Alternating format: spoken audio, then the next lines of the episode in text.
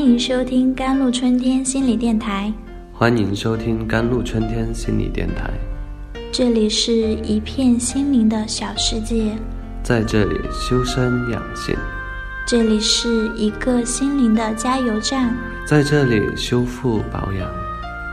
我是今天的主播 Celine。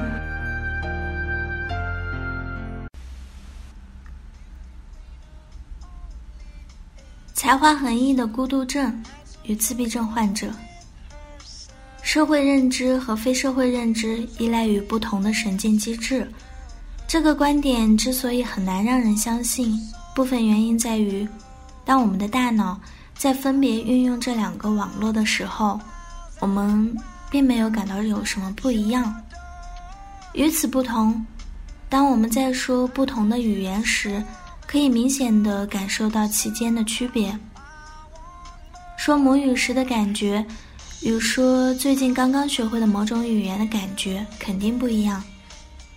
类似的，我们在解决了一个复杂的数学题后的感受，与想象自己是一个穿梭于太空的超人时的感受，也大不相同。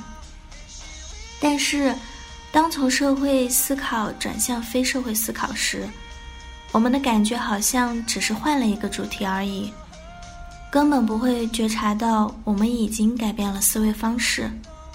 当然，这并不意味着社会思考与非社会思考之间的差异不是真实存在的。它只意味着，对我们的感觉来说，这种差异并不显著。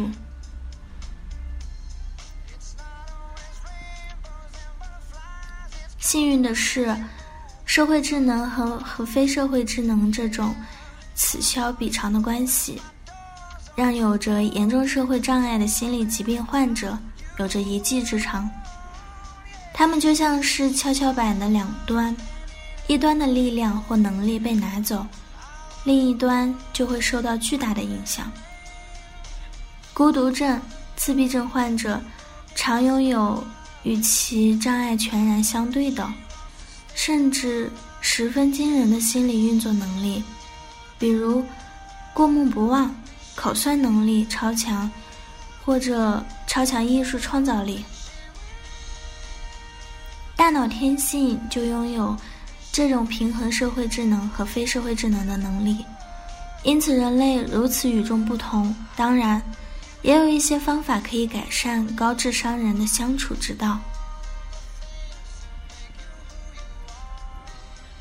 那么，智商高的人如何更好的与人相处？第一点，停下学习工作，多出去玩。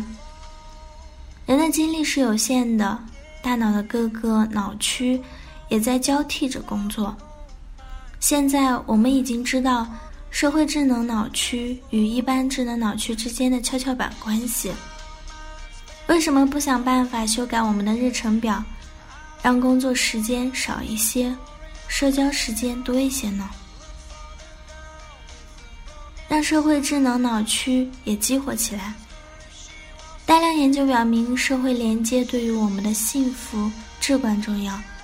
只要做出一个小改变，多锻炼自己的社会脑。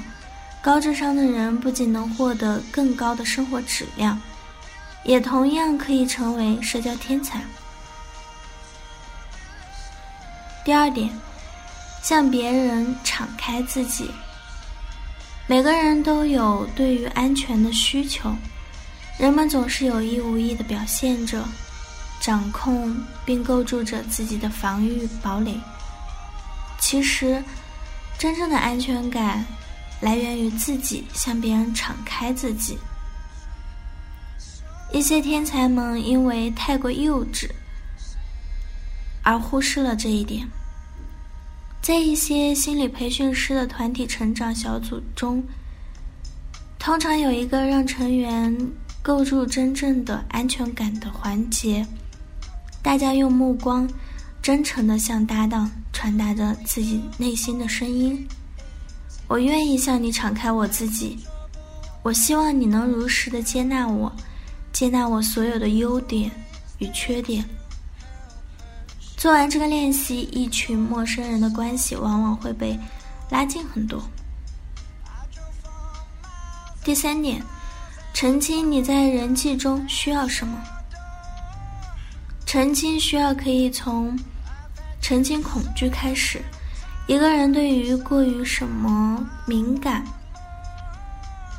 象征着对什么有高要求，同时有唯恐求不到的高焦虑。或者说，一个人对什么感到紧张，意味着他特别在意着什么。比如，有人害怕在别人面前表现不好，说明他有自我表现欲，并很想展示自己；有人怕别人的责备，说明他需要别人的赞同和接纳。澄清需要的目的，是为了帮助人在人际关系中找到方向感。好了，以上就是今天的节目内容了。咨询请加微信 jlct 幺零零幺，或者关注微信公众号“甘露春天微课堂”，收听更多内容。